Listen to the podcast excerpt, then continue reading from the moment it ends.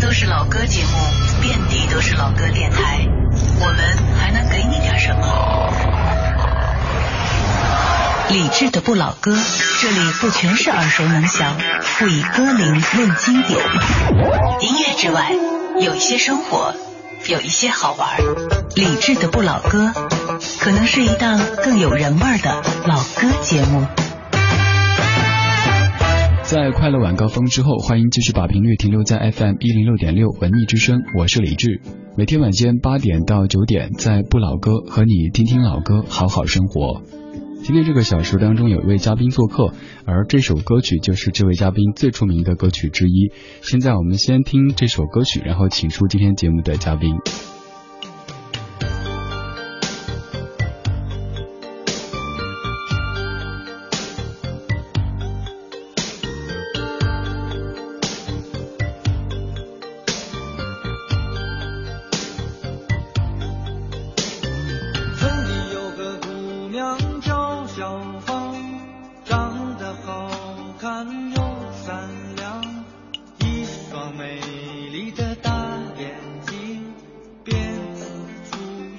常在回城之前的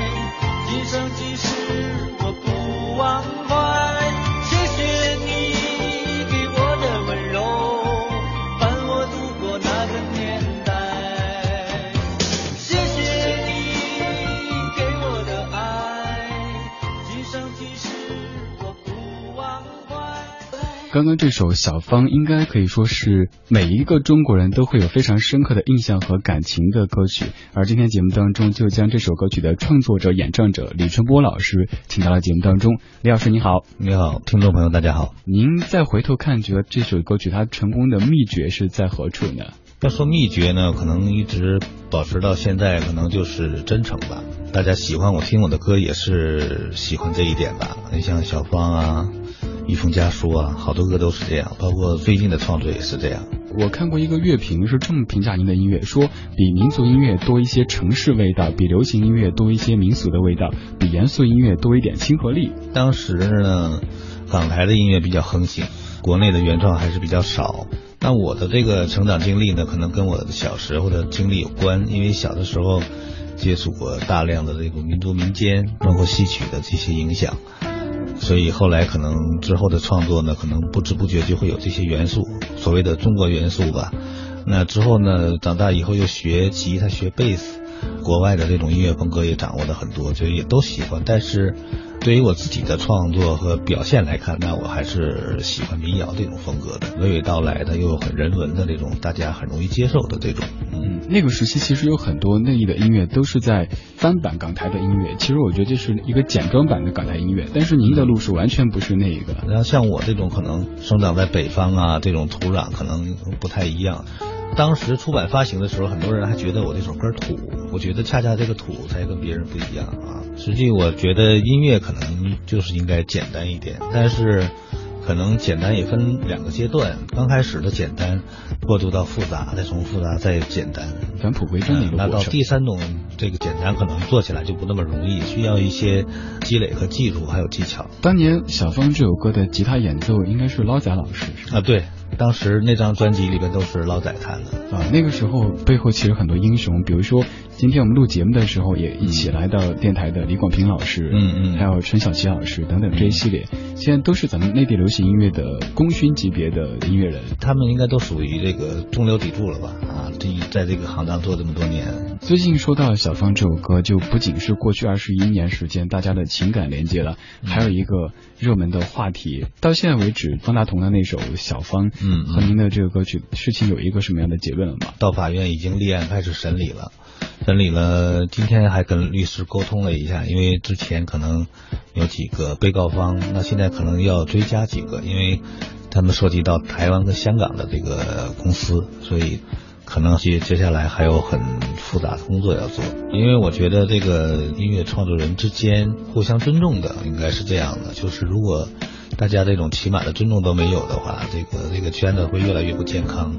这个会对做原创音乐人是一种特别大的打击，特别大的打击。因为这个，因为之前要投入很多的资金、很多的精力、心血，做出来的东西被别人无偿拿去随便用，侵权盗版也好，这种彩铃下载也好，这种那这个真的是打击这个创作者的积极性。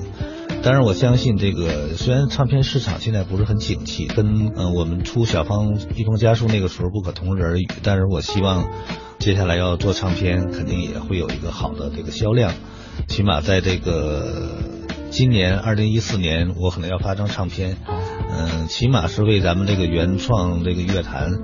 贡献一点力量吧，哪怕微不足道。现在这个社会，我觉得是越来越缺乏真诚。接下来要做的作品呢，肯定是以亲情、真诚为主。嗯，接下来要听的这首歌曲就是以亲情作为主题，也是非常真诚的新歌，叫做《姐姐》。这里是中央人民广播电台文艺之声 FM 一零六点六，不老歌，我是李志。今天节目中的嘉宾主持人是李春波老师。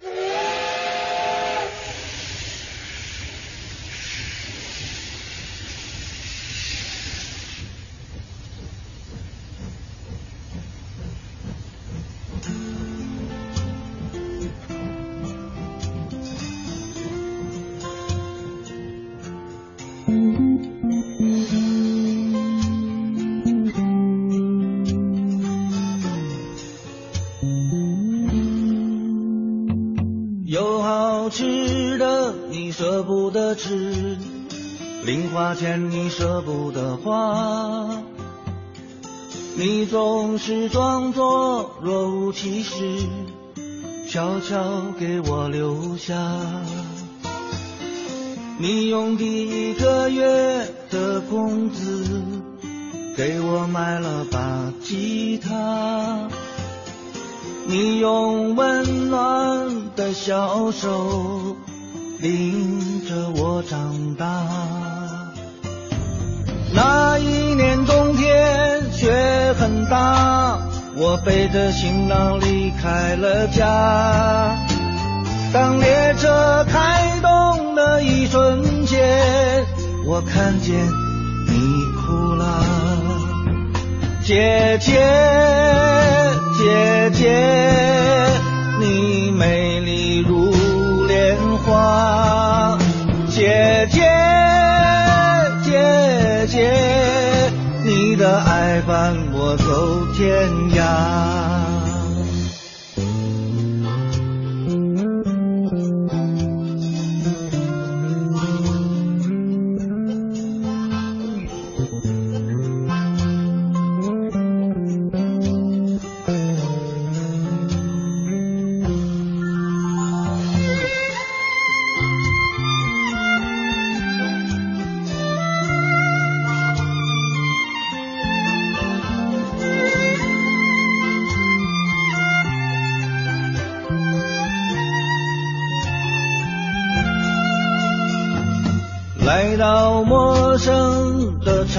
城市，刮风下雨都不怕，因为有你时时刻刻把我牵挂。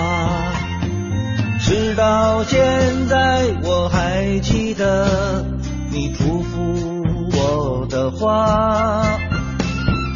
外面的世界虽然很大，累就回家。如今我站在舞台中央，你在人群中为我鼓掌。当你听到我为你唱的歌，我看见你哭了，姐姐。姐姐，你美丽如莲花。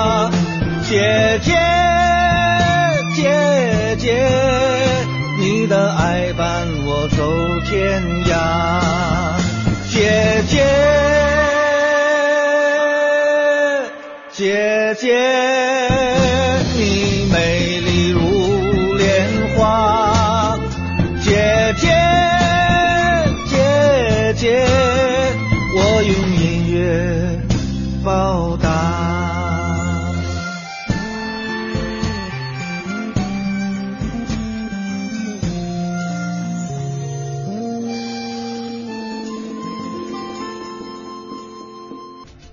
感谢继续回到正在进行的不老歌，我是李志，这里是中央人民广播电台文艺之声 FM 一零六点六。今天节目当中的嘉宾主持人就是这首歌曲的创作者、演唱者李春波老师。这首歌曲其实初看名字的时候，可能好多人会想到张楚的姐姐。嗯嗯，这首歌呢，在我的脑海里边，说实话已经酝酿了很长时间了，因为。写父母的歌很多，嗯，写姐姐的歌特别少。对对，张楚的姐姐我也听过，我也很喜欢。那有二十年前了也是，嗯，他写的是那种摇滚的那种感觉的。那我的这种风格呢，跟他那又不太一样，就是民谣比较亲情的这种。实际我们往往容容易忽略一个自然规律，就是姐姐有一天也会变成母亲。对，就像我自己的姐姐，现在已经当姥姥了，我看她都有白头发了，所以这个心里边呢很不是滋味。这么多年呢，也没有为姐姐做什么像样的事情，那真的是这首歌呢，就当成全当对姐姐的礼物啊，对她的一种报答。这种，我觉得现在这个时候，我觉得越来越应该呼唤这种亲情的回归。嗯，尤其是我在有的时候在电视台栏目里边看到兄弟姐妹之间，因为父母的那种房产呐、财产呐争得不不亦乐乎，甚至反目成仇。我觉得心里特别不是滋味那个，我觉得这个咱们现在这个社会，这种真的是这种亲情的这种淡漠呀，需要这个需要大家的来回归了，真的是。对，现在社会有太多的诱惑、欲望，导致大家可能对于亲情，尤其是像比如说姐弟感情、姐妹感情这些有点淡薄。有时候做节目也是，比如找情歌太容易了，遍地都是。讲母亲的、父亲的可能也有一些，但是像您刚刚说到的，唱姐姐的、唱哥哥的这些歌曲特别特别少。说到这个歌呢，前段时间有两个北京很有名的主持人，一个是王芳，一个王维念。他们俩亲身发生的事情，因为都是好朋友嘛。之前我把我这个小样给他们发过去，让他们听。我说你别先别往外传，还没发表呢，你们先听一下，提提意见。因为他们做节目呢，有有一次是做那个谁在说的这个节目，那现场来请了很多嘉宾，就是包括有姐姐带着几个妹妹一起来北京闯荡的。那现在已经发展的很好了，可是呢，这个姐妹之间呢已经不往来了，好长时间不说话，连话都不说了。劝了好长时间也劝不好，劝到四个多小时还没劝好，就基本上放弃了。后来说走之前听一首歌，你们再走，就把这个姐姐现场。后来跟我说，说没经过你同意，我就把这歌放了。说第一遍的时候呢，姐妹俩就都哭了。说到间奏的时候，第二遍的时候，俩人就拥抱到一起，和好如初了。嗯，所以说可见这个音乐的力量有多么大。所以我听到这个事儿呢，我觉得特别高兴。如果真的，一首歌能改变一个家庭的这种亲情的这种这种关系，我觉得真的是特别高兴的一件事情。其实现在社会很缺少这样的一种柔软的慢下来的节奏。对，平时好像都太容易忽略他们了，觉得自己家人好像不会跟我计较什么，我怎么样都可以，因为我在我们家最小嘛，哥哥姐姐都让着我，所以都习惯了。忽然有一天觉得不应该是这样的啊！虽然一直谦让了这么多年，那当然是后来也慢慢也懂事了嘛。但是觉得这种是不对的，应该一家人是多少年修行的这种缘分，我觉得应该珍惜这种。所以现在反应过来也也不晚，应该加倍对哥哥姐姐好。哎，您在家里是最小，我最小，我有两我有两个姐姐，两个哥哥。这样的情况之下，可能姐姐的角色某种程度上像是母亲一样的。是啊，这个你要过去有句话叫什么“长兄如父，长长女比母”嘛。对。那这一个真的是一个，尤其我的姐姐比我大很多，真的是那个。看着我就跟看孩子一样，真的是就就呵护备至，怎么你怎么样都行。你自己他都也也有孩子，但是跟我的这种他就不一样，嗯，就是还依然还是你说你说一不二，你说干嘛就干嘛。姐姐初听到这歌的时候什么反应呢？姐姐听到这首歌的时候，我不在场，应该是挺开心的吧？特别欣慰，对对，特别欣慰。嗯，今天节目当中，除了李老师自己的老歌新歌，其实还带过来一些李老师生活当中会喜欢听的别人的作品的分享。嗯，接下来想跟各位分享的是崔健的《花房姑娘》。嗯，这首歌特别喜欢，每次听都都特开心。他的好多歌我都喜欢，新长征路上的摇滚啊，嗯，摇滚的这种我也喜欢。因为在乐队之前呢，也这种风格也玩过，但是我自己没唱过。说实话，我。不太适合唱摇滚，我觉得唱民谣唱的挺好的，我就不会去碰其他的。嗯，但是呢，演奏是没问题，欣赏也没问题，因为他的音乐我很喜欢。一个是他的这种对音乐的这种态度啊，就一直是很严谨的这种，就很值得人尊敬的这种。那接下来就要听到这首李春波老师为大家推荐的崔健《花房姑娘》，这里是正在进行的不老歌，来自于文艺之声 FM 一零六点六。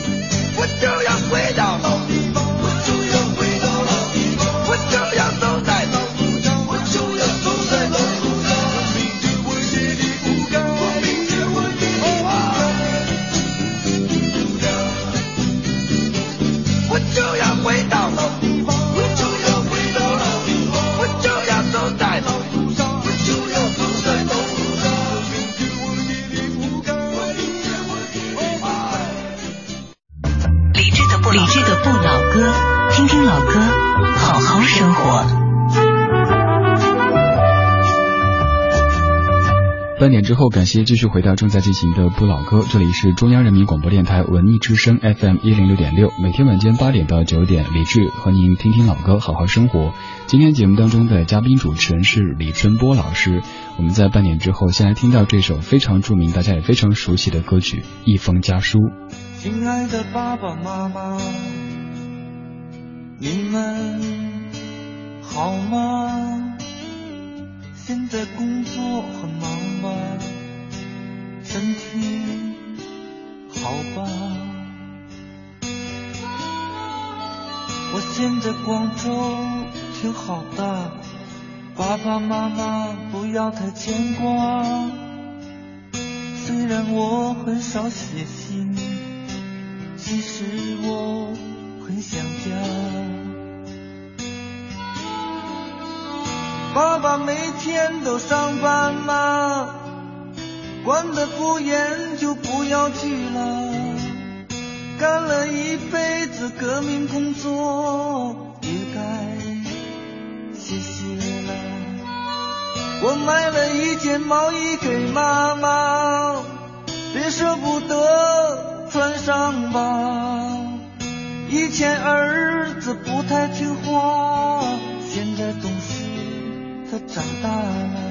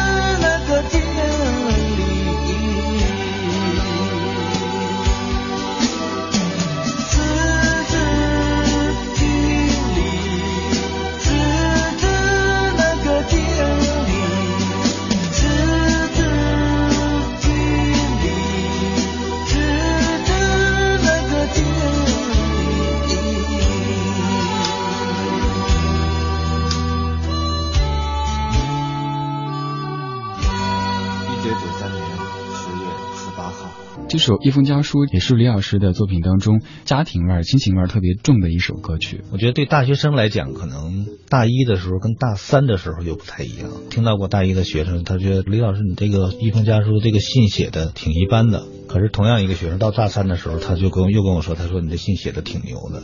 第一年的时候可能给家里写信还短一点，到第三年的时候可能就重复的多了，能理解我的这种感受了，就不像说你如果一封信写的给父母写的信应该写的比那个水平要高很多。但实际我觉得给父母写信就应该这样写，很直白的，对，不用那么浮华的辞藻。对，另外就有一点，不停的强调说我在外面挺好的。嗯，其实不管自己外面好不好，都跟父母说我挺好的。对，都是习惯了报喜不报忧。实际现在这么多年，我一直还是这样，因为有的时候。自己碰到一些困难呀，什么什么一些不如意的事情都不愿意跟家里说。第一是没有什么任何作用起不到，对他们。第二呢，反而让他们担心。对，还最后还是得自己解决。那索性就不说了，就说自己挺好就 OK 了。现在您的家人是主要都在北京生活，还是老家生活？还在老家。那其实还是团聚的时间挺少的。我每年能回去两次吧，两次也时间很短。嗯，我觉得您的轨迹，您是沈阳人，对，但是很多人对您的定义，您是南派的歌手。这应该说是在广州起步的吧，或者是从广州让大家认识的，所以大家可能那会儿，包括我们经常去什么南国歌星演唱会啊，就参加好多这种节目，所以好多人都以为我就是在南方呃出生长大的，实际是比较地道的这个北方人。您中间其实有一段时间给外界的感觉是好像离开了音乐道路，学电影去了。嗯，对。实际学电影也是也是为了做音乐，因为那会儿学导演的课程呢，就是想以后写电影音乐，因为特别喜欢电影音乐嘛。那是学着学着，我觉得也可以尝试着做一下导演。嗯，是这样才做的这个，才拍的电影啊，才走这些路。因为拍电影确实对我来说挺难的，因为要学的东西太多。然后音乐做了很多年，就比较熟了嘛，就所以这个电影又花了很多年的时间在学。您这些年的重心在电影上呢，还是在音乐上呢？音乐肯定是一辈子追求，不会放弃的。电影呢，也不能说是玩票，电影也是一个。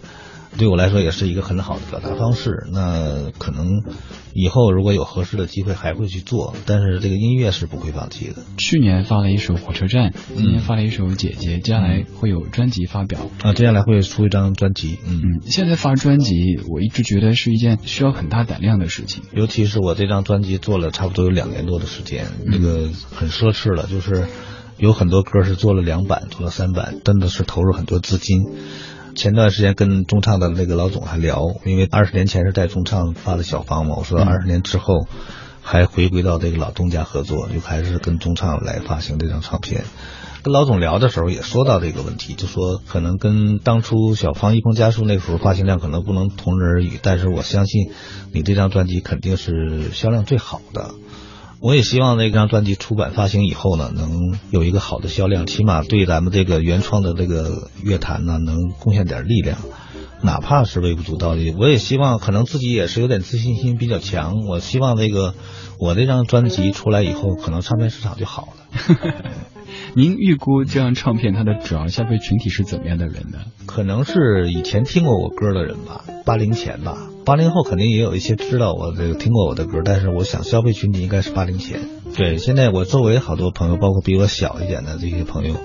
他们有的时候那种习惯还是愿意在车里边听 CD。对，现在大家都已经开始喜欢听歌单，就是比如说包括电台播歌，也很多老歌节目、老歌电台就把当年最红的一些歌拎出来播。嗯。而有一些其实本身很经典，但是可能是当时由于比如说公司或者什么什么原因没有去大力推广的歌曲，却被遗忘掉了。嗯。所以我一直想做一个节目，就是专门去挖当年唱片里的那些第三首、第四首、第六首、第七首这样的一些歌曲。我觉得这些有的优质作品是应该再拿出来给大家去回放的。嗯，是有的时候可能第三首、第四首可能更好，就是因为有的时候排到第一首、第二首不一定是好，不一定是最好的，不一定是。因为有的时候你看，你比如说我这个姐姐，可能在整张专辑里边，当然她可能是很好的，但是她可能如果按专家的角度或者唱片公司编辑的角度，她可能不一定排到第一首。但是呢，如果这个现在大家很受欢迎这首歌。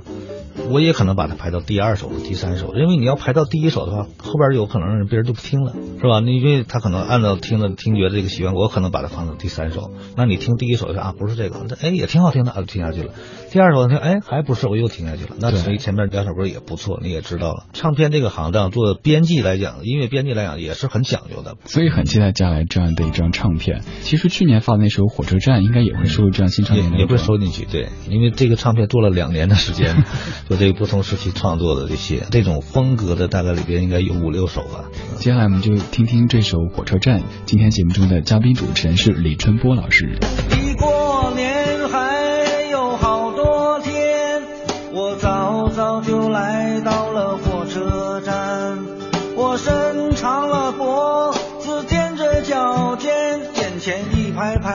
长龙，一望无边。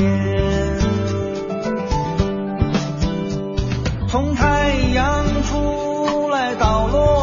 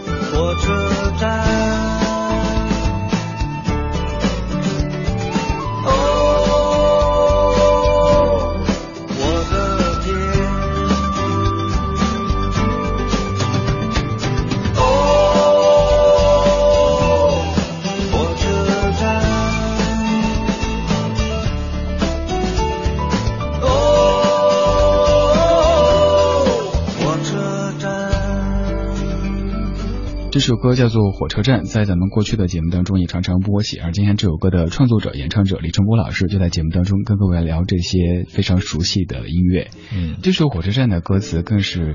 太生活了，就是很多人可能都经历过的场景，但是从没想过用一首歌的方式把它给总结出来。这个说起来还得感谢两个人，一个是原来咱北京台的一个张树荣老师，还有一个金兆军老师。也是一三年，至春节前那一段几个月吧。有一次我们在一块吃饭，因为也好久不见了嘛，好久不见，张树荣老师就批评我，他说你怎么老是不务正业，不好好写歌？你应该好好写歌。我说是，我说这是这个写的是少。他说。我现在就给你命个题，他说我这个你就写一个火车站，他说这个火车站，你你知道这个火车站每个中国人对他都有感情啊，嗯，又爱又恨的，对啊，尤其到春节的春运的时候，那个那种大迁徙的那种场景啊，嗯，所以每个人跟他都有千丝万缕的这种关系，哎，确实启发我，哎，我觉得这个火车站这个确实名起的好，但是我。酝酿了很长时间打腹稿啊，就想这火车站怎么写呢？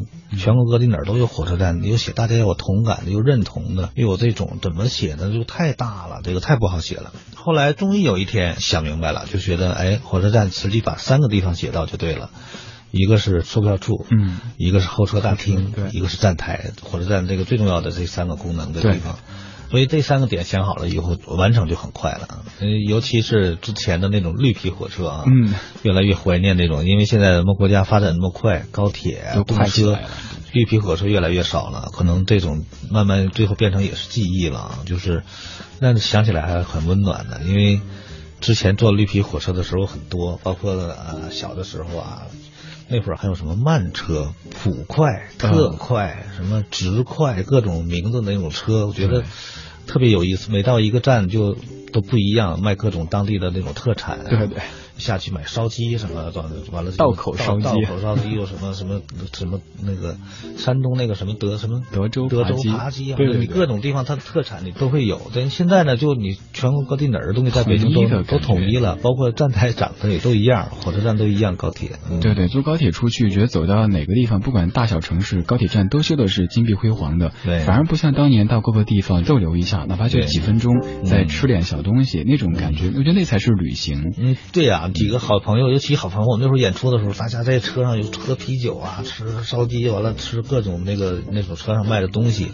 打扑克玩儿，就那种特别愉快。嗯，现在也是很多人出去全玩手机，去对，你在这刷那个，我在刷这个，要不打游戏，要干嘛，就觉得真的是好多乐趣都没有了。对，现在生活越来越快，就像咱们的这个出行方式也是，当年坐这个四位数的那种慢车、绿皮车，现在越来越少，都是动车、高铁，那种慢的乐趣我们却失去了。对对。